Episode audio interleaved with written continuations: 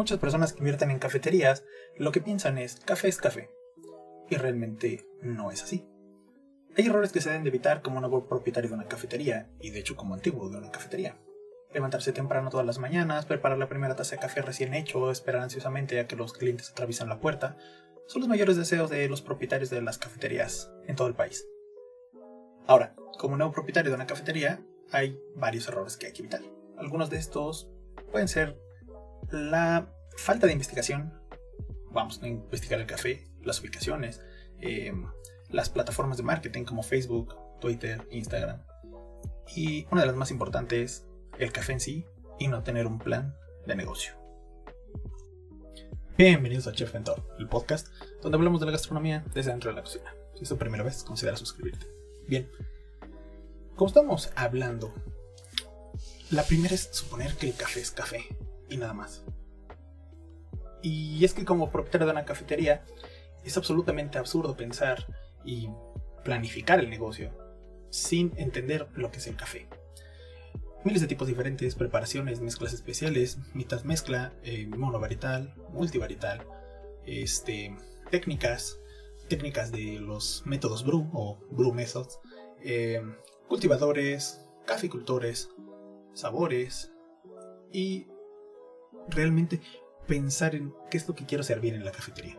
Por eso en este podcast apoyamos lo que primero es el menú para de ahí desprendernos a lo demás. Ahora, ¿cuántas especies de café hay? Hay más de 100 especies diferentes. Vale, ahora hay un par de ellas y al caso unas dos más, muy conocidas, que es árabe y robusta. Ahora, ¿cuántos tipos de, de café hay? Pues hay alrededor de entre 30 a 80 tipos de café. ¿Qué se considera bebidas de café? Bueno, pues son todas las bebidas que contengan café en su base o en su preparación. No importa si tienen diferentes nombres, la mayoría vienen de métodos de filtrado, expresos y, por qué no, a base de eh, cold brew. Ahora, ¿qué es lo que más te van a pedir en la cafetería? Pues, aparte del espresso o el americano, base con leche, base con chocolates, eh, algunas veces con agua tónica, y bueno, esto va más en acorde a lo que es la tercera ola que a la segunda ola. La segunda ola recordemos que es más al servicio tipo americano. Servicio tipo americano, no café americano. Servicio tipo americano, que es lo que era el VIPS en esos años 80, cuando el VIPS era el VIPS, ¿no? Ahora, la diferencia entre un café y un espresso, pues es abismal. El café, por lo general, es una bebida de preparación lenta, mientras que el espresso es una bebida a base de 7 gramos de café por 1.5 atmósferas por 30 eh, mililitros de agua a 90 grados. Que bueno, lo necesitas una máquina de espresso. Ahora, estas son preguntas con las que una persona debe de estar familiarizada para poder abrir una cafetería. ¿Por qué? Porque el espresso es la base de la mayoría de, bebidas en la cafetería y el café americano lo puedes preparar de espresso americano, que no me gusta mucho, lo puedes preparar a través de un método de, de filtrado, un método brew, o también puedes hacerlo en percoladora y cafeteras tipo americano. Entonces, hay que tener este, este tipo de diferencias. De hecho, a mí me pasaba mucho que la gente confundía. Oye, pero es que yo, yo quiero poner una cafetería porque acabo de renunciar a mi trabajo y me dieron muy buena lana. Ah, ok. Y es que ese es el problema grande. Hay gente que, por ejemplo, tal vez tú eres diseñador gráfico y te vas a meter a este mundo. Yo no digo que no puedas. Sinceramente, me he encontrado grandes sorpresas. Sin embargo, Entender completamente el café y sus procesos va a evitar que llegues al error número 2, que es suponer que poniendo una cafetería luego, luego va a generar ganancias. O que una cafetería a pie de calle te va a funcionar bien, más que una cafetería dentro de una plaza o una escuela, ¿por qué no? O en alguna otra ubicación. Es que estamos entendiendo que el café no solamente es café, ¿vale? No solamente es que el cliente vaya a la cafetería por café, Estamos ofreciendo un servicio de alimentos y bebidas. Estamos ofreciendo una experiencia. Estamos ofreciendo que la gente despierte. Estamos ofreciendo que la gente conviva, que la gente se vaya por el postre, que la gente siga su ritual cafetero. Entonces, no solamente estás vendiendo café. Y eso es lo que hay que entender. Ahora, es bien importante que si nosotros entendemos esta parte, vamos a generar un cambio en nuestro cliente hacia nosotros y en el modo de convivencia. Porque esto va al error número 3, que es cuando no tomamos el tiempo suficiente para buscar la ubicación correcta. Nos vamos más por el precio del local. Está perfecto querer abrir una cafetería pequeña, em, algún día expandirnos a una más grande, o incluso a varias ubicaciones. Está muy bien, eso no importa, de hecho, está perfecto. Sin embargo, por el contrario, la primera ubicación es la que sí importa más. ¿Por qué? Porque te proporciona algo que no te van a proporcionar las dos tan rápido. Y es la recompensa del cliente y el dinero. Entonces, si nosotros entendemos esta parte de dónde nos vamos a colocar, pues vamos a, poder generar nuestro pequeño imperio, si así lo quieren llamar. Ahora, si la ubicación es vital para el éxito del negocio, si se abre una tienda nueva en una misma área y hay dos cafeterías, pues una cafetería va a vender un poquito más que la otra. Ahora, es posible que tenga éxito continuo las dos, y es posible que una de las dos pierda mucho. Puede ser que una jale el otro, y nos estaremos ahorrando tal vez un poco de dinero al absorber una con la otra y poder movernos. Ya tendremos el equipo de una a otra nueva ubicación. Entonces, es importante encontrar esa ubicación correcta, pero también es importante buscarla. Y acuérdate que tenemos que encontrar un lugar que realmente necesite el servicio que estamos ofreciendo. Un lugar en el que pueda aprovechar al máximo la base de clientes que hay, lo que significa, también querer mirar el área, el nivel de ingresos medios, el rango de edad de la gente que reside ahí o que va a trabajar ahí, las profesiones también, el número de personas que pasen y bueno, a quién ofreceremos el servicio. Esto nos va a ayudar a decidir qué tipos de café ofrecer, los sabores, las técnicas a utilizar, el tipo de cafetería que vamos a tener y mucho más. Entonces, vamos a poner atención a esto. Lamentablemente, antes de llegar al siguiente punto, es que muchas personas quieren el curso. tenemos o tendemos a esta cursitis, ¿no? Y entonces estamos en la cursitis todo el tiempo. Queremos que alguien nos enseñe a administrar, queremos que alguien nos enseñe a hacer, queremos que alguien nos enseñe el barista, queremos que alguien nos enseñe a hacer crepas, queremos que alguien nos enseñe a hacer waffles. Está bien, pero antes de que tomes el curso, ¿por qué no puedes escuchar, por ejemplo, un podcast como este?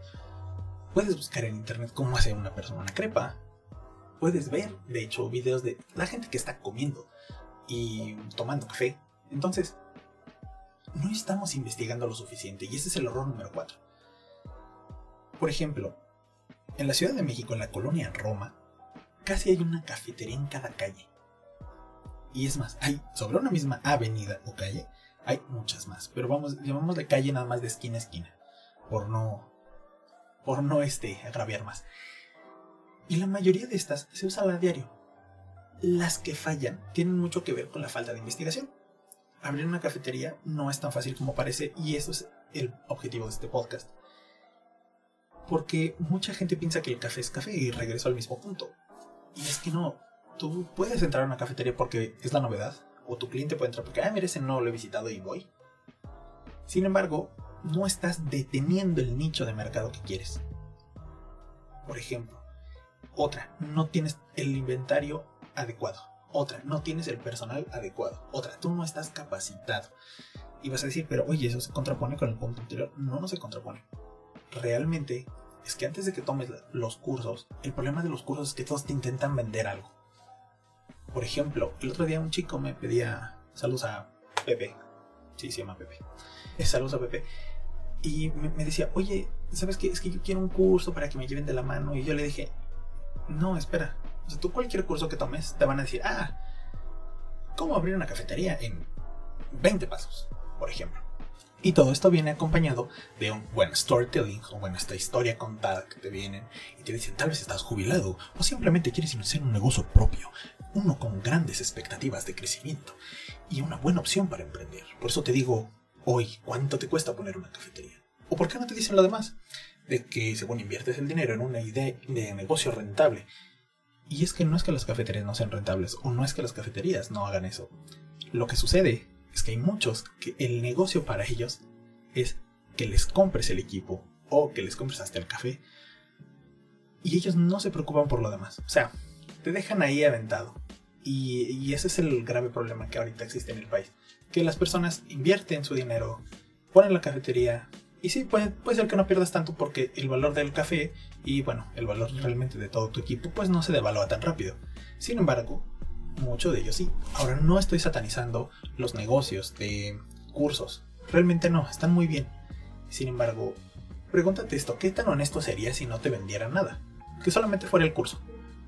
Sea, que nada más te dijeran, ah, bueno, para poner una cafetería necesitas esto. Y ya, se acabó. Bueno, pues hay gente que por eso, bueno, te ataca, ¿no? Bueno, en este caso a mí. que me ha dicho, ay, es que tú no dejas para el negocio. Y muchos te van a poner cosas así. Y, fíjate, voy a leer una parte aquí de, de uno que estoy leyendo. Que te dice, ¿cuánto cuesta poner una cafetería? Y te dicen, eh, analiza si la cafetería es la mejor opción para ti. Haz un análisis FODA. Hay gente que lo sabrá hacer, hay gente que no sabrá. Fortalezas, debilidades, oportunidades y amenazas. ¿Lo sabes hacer? ¿No lo sabes? Bien. Ahora, eh, te van a decir que las fortalezas es la, eh, por ejemplo, em, que tú seas aguerrido hacia lo del mundo del café. Te van a decir que tu debilidad es que tengas pocos conocimientos de administración y entonces necesitas capacitarte y aprender amenaza, no, pues es que la zona tiene muchos cafés y restaurantes, oportunidades, no, pues es que tú eres amante del café y te gusta un buen café y, vas a escoger el mejor. Entonces, todo esto está muy bien, sin embargo, ya lo ves a profundidad y no está tan bien. ¿Por qué? Porque ellos te van a dar un precio generalizado. Sigamos aquí. ¿Cuánto cuesta poner una cafetería local y ubicación? Ah, pues una buena zona, eh, con competidores importantes, entre 10 mil y 18 mil pesos. Órale. Y aquí, aquí maneja una parte. De encontramos el sitio segunda mano, eh, cerca del metro Cuauhtémoc, locales entre 11.000 y 20.000 al mes. Ok. A, ver una cosa rapidísima. 20.000 pesos al mes. O bueno, es más, de 20.000 vamos a suponer que encontraste un local de 10.000. Si tú encontraste un local de 10.000 pesos al mes, quiere decir que diario, o sea que estás obligado a pagar 330 pesos, 333 pesos. 30 días. Entonces, eso es lo que a fuerza debes de sacar. A, ver, y, hay muchos que apenas van empezando y dicen, oye, pues nomás vendí 10 cafés. Y 10 cafés de 20 pesos, pues son 200 pesos, no me está saliendo. Se desilusionan y son, pero ya les vendieron el curso, ya les vendieron todo, y te dicen lo que, por ejemplo, yo también lo he dicho aquí. El éxito de tu negocio depende de ti. Sin embargo, yo no te animo a que te pongas la cafetería de una vez. Yo te animo a que primero investigues todo esto y después te vientes. Porque es un buen negocio, no lo puedo negar, es un súper negocio. Sin embargo, no es para todos. Es para gente que de verdad tiene paciencia, porque la comida es para gente que tiene paciencia. Por ejemplo, aquí te dice personal equipo y hace un pequeño listado. Dice máquina de café profesional. órale pues, va. Entre 25.000 y 50.000. Molina de café entre 8.000 y 14.000. Licuadora industrial para hielo entre 3.000 entre y 6.000 eh, caja registradora o computadora para TPB, 2.500 y 5.000, refrigerador entre 3.000 y 6.000. Por ejemplo, y aquí ya se el anuncio, ¿no? En tal local puedes encontrar buenas opciones económicas. Y es que eso es lo que, a lo que voy. Aparte te dice que un barista gana entre 4.000 y 8.000 más propinas, un cocinero eh, entre 5.000 y 9.000 y un mesero entre 2.000 y 6.000. Pues no sé, 2.000 pesos un mesero yo creo que me manda bien. Por otro lado, también te maneja un mobiliario básico una barra de café que ronda entre los 14.000 y 30.000, fregadero de 3.000 y 7.000, mesas y sillas, si es que requieres, entre 1.800 y 4.000. A ver, ¿preguntarías con un herrero cuánto cuesta que te hagan una barra de café a tu medida? Y es más, y si le dices que te lo maquile y tú le llevas el material y el fregadero, y si vas, por ejemplo, al mercado y da algo, o si vas a, a todas las casas donde hacen acero inoxidable, y si vas en meses y sillas y te vas hacia la Merced, digo, al final vas a ir a surtirte tal vez al, a la central de abastos. Entonces también puedes preguntar ahí. Yo sé que suena muy feo. Y es que eso es lo que la gente quiere escuchar, lamentablemente. Y mucha gente lo que quiere es, oye, ¿cuánto necesito de dinero? Y pongo la cafetería. Se acabó. Y hacemos el negocio. Y así no va a funcionar. Entonces, por ejemplo, en esta página también te avienta lo que necesitas según de café y de insumos, etc. Y al final te dice un presupuesto. Y te dice, Local, 7.000, 20.000, mobiliario 25.000, 40.000, equipo 50.000, 80.000, personal 8.000, 16.000 al mes, insumos 2.000, 5.000 al mes dependiendo de tu menú, permisos entre 2.000 y 10.000 pesos. Entonces ellos sacan su cálculo y te dicen que entre 120.000 y 170.000 es lo que necesitas para poner tu cafetería. Ahora, si tú estás en estos grupos de Facebook vas a ver que hay gente que le ha puesto con menos, ¿eh? Con 50. Y yo, yo, yo, yo, te diría que le he puesto con 100, por ejemplo. Pero yo ya tenía un caminito recorrido. Pero aparte de esto, esta página te dirige hacia dónde compras las cosas y hacia dónde vas a según capacitarte. Y te dicen, hay veces que puedes conseguir un crédito, o hay veces que puedes sacar de las tarjetas, o hay veces que tengas a alguien que te lo preste, o de tu despido. Y se avientan, y truenan. Y ese es el problema. O tal vez eres una persona que sinceramente no le gusta el café. O sea, y dices, es que es negocio, y como es negocio funciona, pero no te gusta el café, y entonces la gente pues se va. Y esto, o sea, sí, siempre vemos los casos de... Esto es un poquito de dosis de realidad, porque siempre vemos los casos de éxito, pero no vemos cuántos casos de fracaso hay. Si tú te pones en el marketplace de repente a buscar cafetera o mesas para restaurante, y muchos terminan cerrando porque les pasa esto. Ahora, también conozco quienes me dijeron, oye, ¿sabes qué? Yo tomé el curso de barista, o tomé el curso de administración de cafeterías, abrí muy bien tres meses, cuatro meses y se acabó. Es más, a mí me pasó. No que yo haya cerrado, sin embargo, yo le enseñé a unas personas, les vendí una cafetería que yo tenía. Y bueno, primero la compraron para unos hijos. Y después los hijos ya no la quisieron, la terminaron atendiendo los papás. Y los papás la quebraron. Pero pues, también te das cuenta que no les gustaba el café. No les interesaba. Pero bueno, al final revendieron todo, recuperaron parte de su inversión. Sin embargo, no es, esto no es para que no tomes un curso, esto es la dosis de realidad para que cuando tomes el curso no te dejes vender lo que sea. O sea, no es que exista una máquina que te va a hacer algo más que la otra. O sea, realmente a lo mucho es que una calibre la temperatura, calibres presiones, etc. Pero todo va a ir a final de cuenta de mano del barista y de la calidad del café que compres. Entonces, por favor, hasta ahí no es que no tomes cursos, tómalos, pero investigalos bien. Ve qué cafetería es la que quieres, ve qué quieres vender y ahora sí, aviéntate. Pero investiga antes. E investiga mucho antes de que te vendan todo el equipo. ¿Por qué? Porque va a ser bien sencillo que te lo vendan todo. Y te lo van a vender, de hecho, hasta con la última cucharita. Sin embargo, eso no quiere decir que lo vayas a ocupar o entonces te vas a convertir en una de las demás cafeterías que estos consorcios han vendido. No, vas a hacer lo mismo que ellos. Y también ahí fracasan. Ahora, como te lo repito, no es por echarles tierra porque tampoco de eso se trata. Yo he tomado cursos y de hecho los cursos que tomo voy a darlos aquí. ¿Por qué no? Al final de cuentas no me cuesta nada compartirlo. Y, por ejemplo, vamos a empezar con una pequeña introducción de eso. Y seguiremos viendo los errores y con eso podemos darnos cuenta de que es a lo que me estoy refiriendo. Por ejemplo, en los mismos errores del café que hemos visto, eh, te, manejan que no, que no almacenas el café de la forma correcta. Entonces, por ejemplo, tú puedes tener todo perfecto y ser un muy buen administrador, pero no sabes almacenar el café. ¡Pum! Café a la basura. Por ejemplo, hay gente que luego, se va con la finta. Es que está recién tostado y lo usan. No, deja que se desgasifique. Unos 5 o 7 días. Hasta dos semanas te aguanta perfectamente bien. Y lo puedes utilizar. Ahora, si eres de la tercera hora del café, olvida estas palabras no porque no sirvan, sino porque tú tendrás tu método, tendrás una trazabilidad del café y pues tendrás un cuidado de la taza que tú ya estás acostumbrado a manejar. Ahora, por otro lado, hay que recordar que no siempre va a ser lo mismo el café que vendemos al café que tenemos en la cafetera. ¿A qué me refiero? Yo, por ejemplo, vendía un tipo de molido ya para, para cafetera de casa. Y entonces yo lo mandaba a moler, porque yo no tenía un molino industrial. Y créeme que no es lo mismo. No había pasado mucho, habían pasado como tres semanas entre el mismo café que yo tenía embolsado y molido, con el que yo tenía un molino, y no sabía igual. Eso me molestaba. Sin embargo, fui aprendiendo que pues todo va a ir variando. Y todas estas cositas que son variables, pues tienes que aprender a vivir con ellas. A final de cuentas, las personas que se hacen su café en su casa lo prepararán a su gusto y no pasará nada más. Ahora, recordemos que el café va cambiando con el clima, o sea, el clima, las fluctuaciones de temperatura, eh, cuando es muy significativo, por ejemplo, verano y invierno, va a cambiar el sabor de tu café. Por ejemplo, si tú estás en la playa o si tú estás en una zona muy fría, también va a salir diferente tu café. Entonces, ¿es muy bueno dejarlo descansar? Sí. ¿Muy bueno colocarlo en vidrio? Sí. Al alto vacío también. Para que dejar desgasificar. Por eso tienen esos hoyitos las bolsas.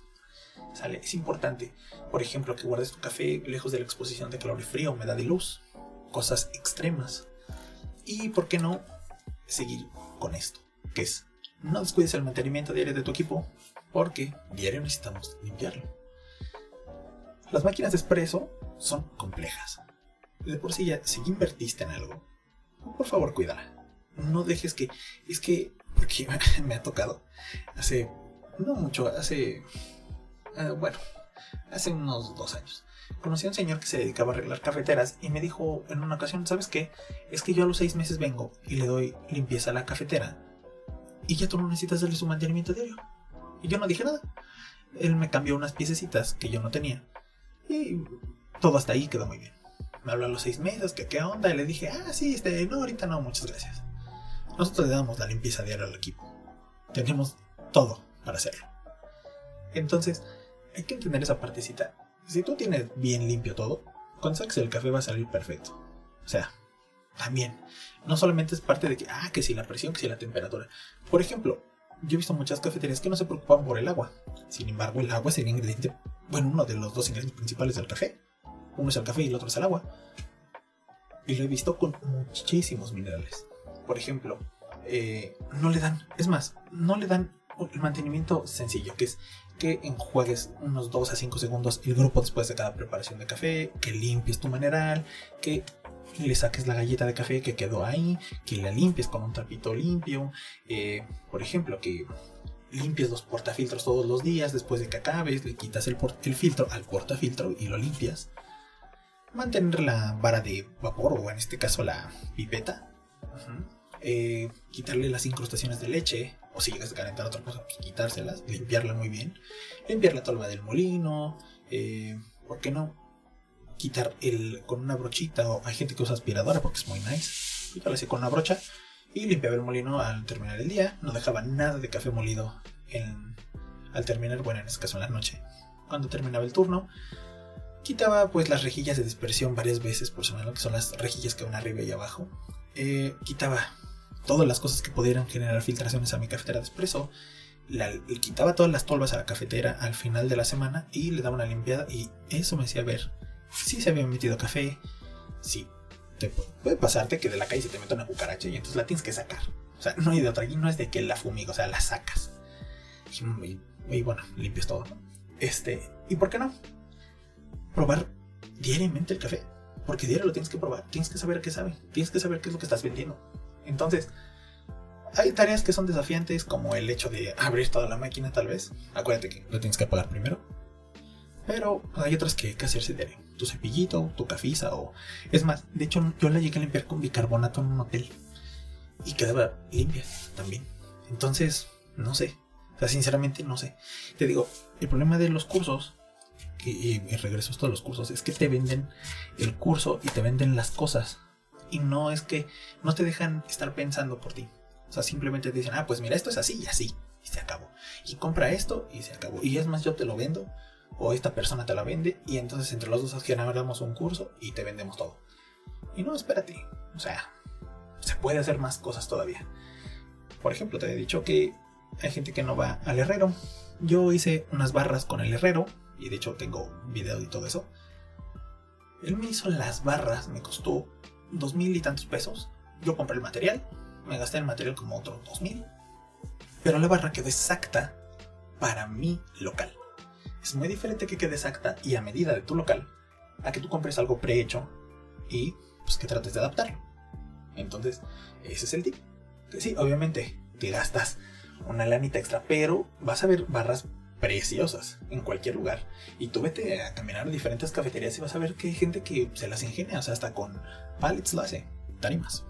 Otro punto también muy importante después de que ya investigaste, porque yo estoy suponiendo, y está mal suponer, pero estoy suponiendo que si tú escuchas esto es porque tienes una cafetería o vas a poner una cafetería, o porque, no sé, tal vez te gusta el café, o porque estás aburrido y estás viendo que hay un tipo ahí diciendo cosas acerca de, de los restaurantes. Pero bueno, investigar lo suficiente genera que tú seas competitivo. ¿A qué voy? Después de que tú investigaste la ubicación, que tú ya tomaste, no sé, tal vez viste un curso interesante y compara los temarios entre todos los cursos de cafeterías que hay. Y ya que tú visualizaste tu cafetería, encontraste tal vez en un lugar, llevas dos meses investigando y dices, sabes que este es el lugar correcto, sí me gusta el café, sí quiero aprender acerca de esto, sí quiero invertir y estoy dispuesto a sacrificar un poco de tiempo al principio, y es un poco que es un montón, que no te mientan, es un montón. bueno, que, sé, que si estoy dispuesto a invertir ese tiempo, y ya tienes tú, vas a ser competitivo. Y aquí hay un error que la gente pues no ha entendido. Pero este, este no es que la gente común y corriente lo entienda, sino que los patrones no lo entienden. Y es que suponemos siempre que el cliente tiene la razón. Mira, una maestra me decía, hay veces que el cliente no tiene la razón, pero hay que hacerle creer que la tiene. Y ese es el truco. Los clientes, por lo general, están casados con sabores.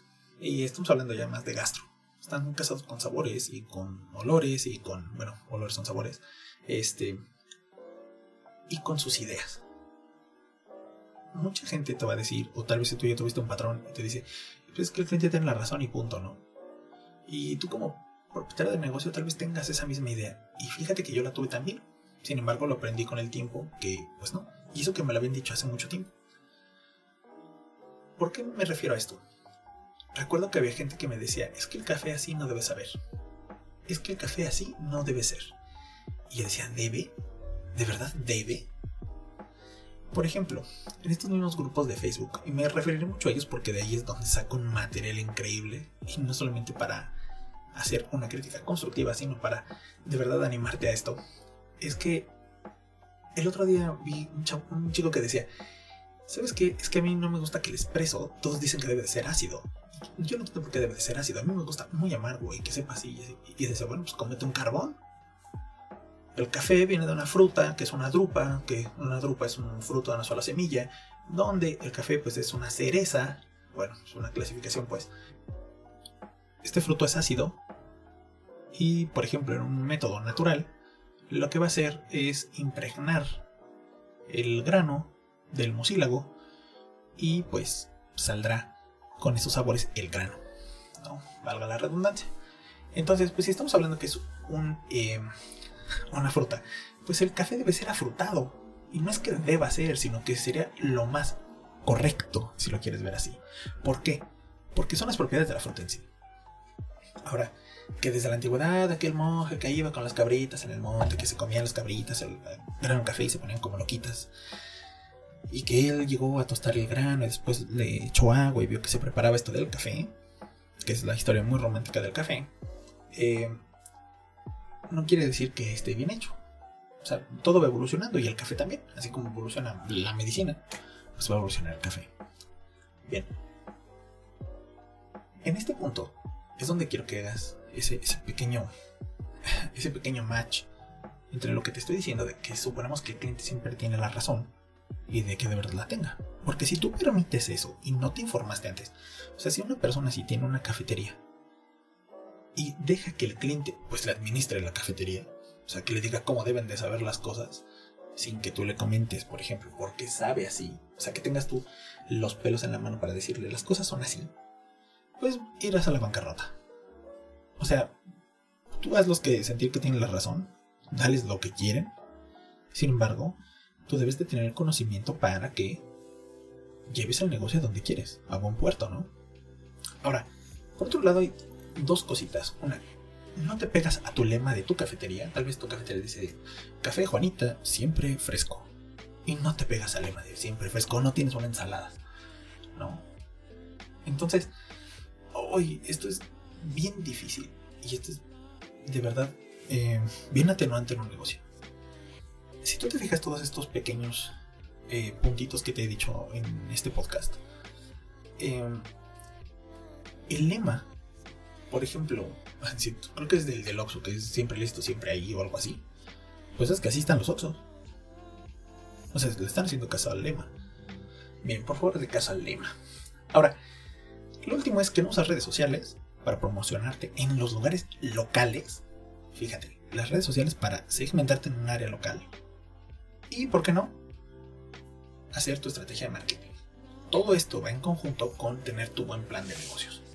Acuérdate que la estrategia de marketing te va a ayudar a desarrollar tu clientela. Sigas un. Bueno, lo poquito que sé es que me dice, sigue un plan de marketing. Y yo me quedo, plan de marketing. Bueno, a ver, ¿qué pasos voy a seguir para tratar de vender más? Uno, darme a conocer. Dos, tres, como que la gente se entere que yo existo. Tres, cuatro, que la gente me recomiende. Y el último punto sería que la gente regrese, o sea, que haga un consumo de nuevo. Eso es lo más importante para mí. Ahora, yo sé que hay muchas otras personas que tienen más ideas que yo, son más creativos que yo, qué bueno. Eh, y por último, en esta parte donde, donde decimos que el plan de negocios, pues es qué vamos a seguir después de este, de, de todo lo que ponemos y hacemos. Investiga tu café. Encuentra la ubicación correcta. Comunícate en las redes sociales. Busca grupos sociales en el Facebook, en Instagram, donde sepan qué tipo de café les gusta, qué tipo de cafetería les gustaría ver en el área. Estos, diferentes tipos de cosas son una herramienta del marketing y que van pegadas a cómo nos vamos a relacionar con el cliente y cómo le vamos a dar nuestro, bueno, el producto en sí, o sea, nuestro café. Ahora, después de que ya conociste todo esto, estas preguntas. ¿Es importante tener un nicho? ¿O existe un tipo de café correcto o incorrecto? tipo de café correcto o incorrecto no existe. Hay tipos, marcas, sabores, técnicas, granos, variedades correctos. Incorrecto sería que tú, por ejemplo, no utilizaras agua embotellada, agua purificada, que quemes el café, que des algo que no va que lo tengas sucio, que esté de una forma, mm, ¿cómo decirlo? Eh, corrupta tu café. Pero de ahí en fuera, realmente todo es igual. Solamente son gustos. A mí, por ejemplo, me tocaba gente que le gustaba el Chemex, este tipo de método, con un, eh, ¿cómo se llama? Con esplenda y un poco de leche.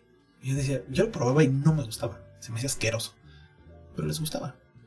Y de hecho, fíjate que después de que ya encontraste esto y de que te dicen, yo ya había hablado de esto de la de las necesidades del de, local para poder abrir. Fíjate que hay algo un poquito más profundo. Uniformes. Que la gente sepa que los chicos son de la cafetería. De eso lo voy a hablar más adelante. Eh, tengo uno que otro invitado por ahí que me va a ayudar. Puesto que, bueno, voy a tener que yo ir con ellos. eh, para poder... Porque la apuesta del café es cómo te vas a diferenciar de los demás. Por ejemplo, puedes tener equivocaciones como no saber qué taza utilizar. Puede ser que tengas todo perfecto y utilices unas tazas horrendas y no solamente feas por el diseño, sino feas porque realmente no son funcionales. A mí me pasó así. Tuve unas tazas gigantes que nadie quería utilizar. Nada más la vendemos para capuchino. Bueno, la usamos para capuchino. Pero de fuera nadie. O sea, nada. Y ahí estaban. Entonces, oh, creo que esa parte te podría ayudar mucho. Hasta aquí el podcast de hoy. Toma el curso que quieras. Eh, solo fíjate que no te estén vendiendo cada cosa. O que te metan en la cabeza que quien no toma un curso no puede administrar una. Tampoco es así. Si no sabes nada del café, por favor, empápate de esto. Yo creo que vas a ser exitoso si conoces lo que estás vendiendo. Y pues sígueme en las redes sociales. Ya estaremos subiendo el primer video después de todo. Ahí en ya se los pasaré cuando lo tenga. Muchas gracias por habernos escuchado. Soy Chef Hasta la próxima. Bye. En este programa hablamos de negocios gastronómicos y su vida detrás de los mismos. Las opiniones vertidas aquí no son leyes, reglas o máximas, y las recomendaciones deben ser tomadas con discreción. Cada quien es responsable de las acciones tomadas de acuerdo a las mismas.